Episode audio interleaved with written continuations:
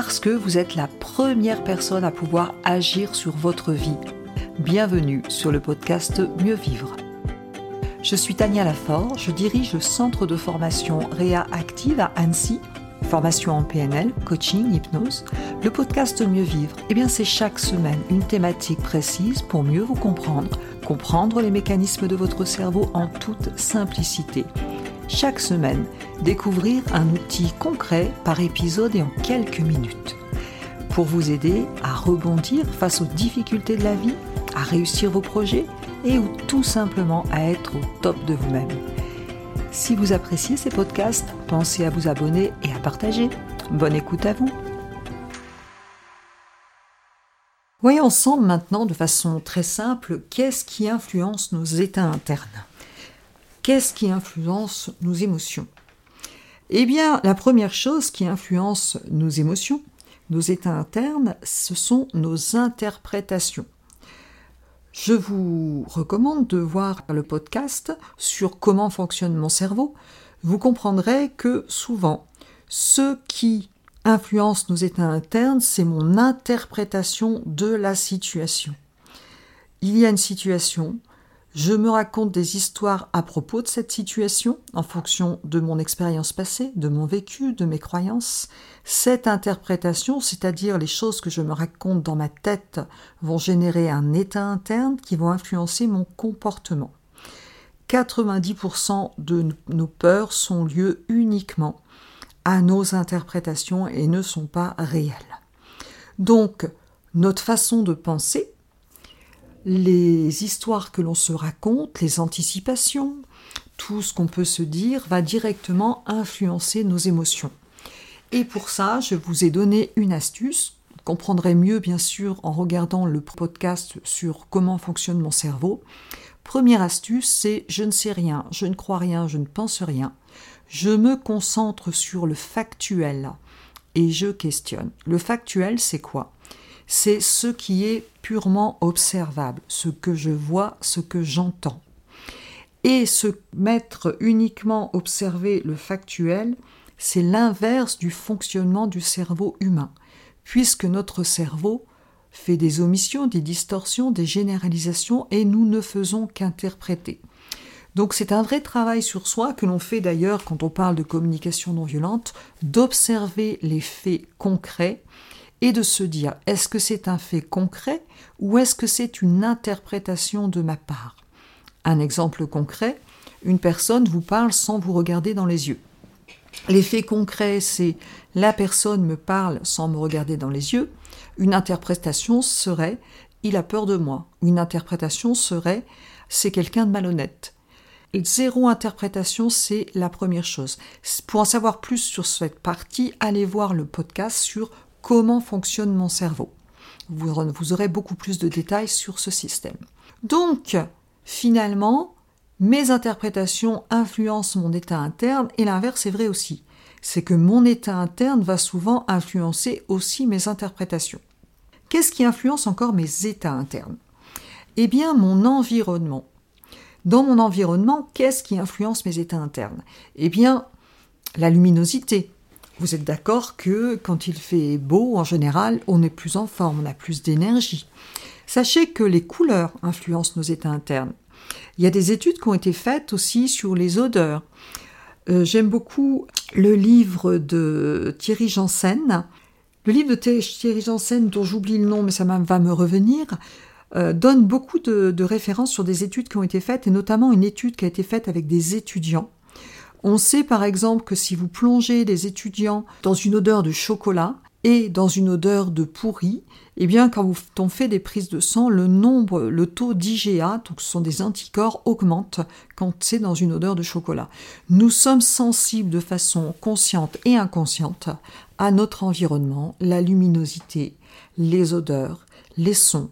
D'ailleurs, dans certains restaurants, on va passer dans les restaurants de luxe notamment, on va passer certaines musiques, puisqu'on sait que quand on a de la musique classique, certaines musiques vont favoriser l'achat de vins plus onéreux. Toutes ces données sont bien connues par les gens qui font de la publicité. Donc notre environnement influence nos états internes, et le pire, eh bien, ce sont les émotions des autres. Les émotions des autres influencent vos émotions de façon inconsciente.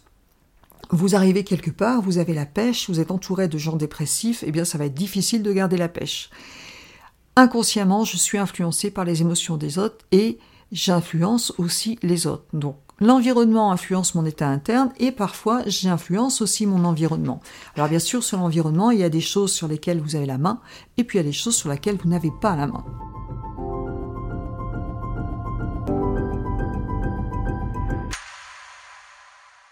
Qu'est-ce qui influence encore mon état interne très facilement? Eh bien, mon corps.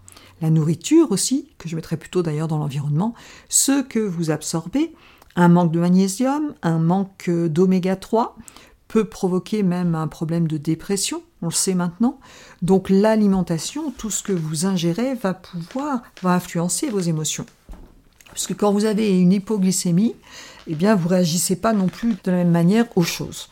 Donc L'alimentation influence mes émotions, ma, mon énergie, euh, et puis le corps. Et eh bien la troisième chose, c'est le corps. Sachez que la posture de votre corps influence vos émotions. Je fais souvent faire un exercice euh, à mes stagiaires. Vous mettez debout, le corps euh, bien droit, le thorax, la poitrine sortie, le menton rentré, bien droit, et vous allez imaginer un certain nombre de choses. Euh, imaginez, euh, et puis parfois vous allez faire exactement la même chose en vous tenant plutôt courbé, les épaules, la tête baissée, les épaules un petit peu baissées, et vous allez imaginer un certain nombre de choses. Imaginez par exemple, je vous demande de vous baisser les épaules, si vous pouvez le faire au moment où vous écoutez. Baissez les épaules, baissez la tête. Imaginez que vous êtes au pied d'un escalier, un escalier de 150 marches avec deux gros sacs. Jouez vraiment le jeu, courbez les épaules, courbez la tête, voyez vos deux gros sacs, très lourd et vous devez monter un escalier de 200 marches. Dans quel état d'énergie est-ce que vous êtes? Comment sont vos pensées? Qu'est-ce que vous vous dites? Qu'est-ce que vous ressentez? Ensuite, eh bien, si vous pouvez le faire, vous prenez une grande inspiration et vous vous redressez, mais le thorax très droit, posture du corps très droit, tête bien haute, et puis vous imaginez exactement la même scène. Vous êtes au pied d'un escalier de 200 marches, vous, vous avez les mêmes gros sacs et l'escalier à monter. Et regardez comment vous vous sentez, dans quel état interne vous êtes, qu'est-ce que vous vous racontez. Vous allez voir que souvent c'est bien différent. La posture de notre corps influence nos états internes. Et d'ailleurs, l'inverse est vrai aussi, nos états internes influencent la posture de notre corps. Quand vous voyez quelqu'un un peu déprimé, eh bien souvent les épaules sont plus basses. Je sais qu'au niveau de mes enfants, je repère très facilement quand ils sont bien ou mal à la posture du corps. Quand vous regardez, euh, été voir des joueurs de tennis euh, récemment à un tournoi, et eh bien quand vous regardez le non-verbal, vous pouvez voir l'état un petit peu, euh, l'état interne des gens à ce niveau-là. Il y a une étude qui a été faite, je vous conseille de voir une étude de, de Cuddy sur TED Conférence. Amy Cuddy a fait des études et a cherché à comprendre dans un premier temps l'influence du non-verbal dans les recrutements. Et pas que. Elle a fait aussi, euh, elle a essayé de comprendre l'influence de la posture du corps sur les états internes. On a remarqué que quand on a une posture droite, et notamment par exemple chez les personnes qui font du yoga, après l'exercice du yoga qui s'appelle par exemple la posture du cobra, où on a une ouverture vraiment du buste, où on ouvre complètement le thorax, eh bien, on a une augmentation de la sérotonine et une diminution du cortisol. Le cortisol étant l'hormone du stress et une augmentation, excusez-moi, c'est pas de la sérotonine, c'est de la testostérone. L'augmentation de la testostérone qui est l'hormone de puissance, de confiance. Nous avons tous de la testostérone, y compris les femmes. Et donc, on a prouvé scientifiquement que, en fonction de la posture du corps, eh bien, nous allons avoir un état interne différent. Donc la première chose à faire quand il y a un coup de moins bien, ce sera déjà de redresser son corps. Se tenir bien droit, relever la tête, prendre conscience de la posture, ça va beaucoup jouer. Le sport va beaucoup, tout ce qui est sur l'ouverture du corps, le sport va beaucoup jouer aussi sur nos états internes. Donc on a vu que finalement, nos interprétations influencent nos états internes, l'environnement influence nos états internes, la posture de notre corre influence nos états internes, Et puis, quatrième chose, est-ce qu'il vous est arrivé Vous allez très bien. Et puis, vous avez une pensée négative. Et plouf, gros trou noir, gros coup de blues. Eh bien, nos pensées influencent nos états internes. Et j'ai le plaisir de vous dire que vous avez la télécommande à penser. Ce sur quoi vous focalisez votre attention va directement influencer vos états internes. Est-ce que vous choisissez de regarder les infos à la télé qui ne nous montrent que ce qui ne va pas Ou est-ce que vous avez décidé de regarder qu'est-ce que vous avez fait de sympa dans la journée? Qu'est-ce qui va bien dans votre vie? Est-ce que vos enfants sont en bonne santé?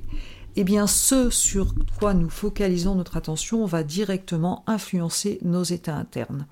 L'inverse est vrai, nos états internes vont aussi influencer ce sur quoi nous focalisons notre attention. Et là-dessus, nous avons la main. Donc déjà quelques astuces pour retrouver un état interne positif. 1. Je n'interprète pas. Je ne sais rien, je ne crois rien, je ne pense rien.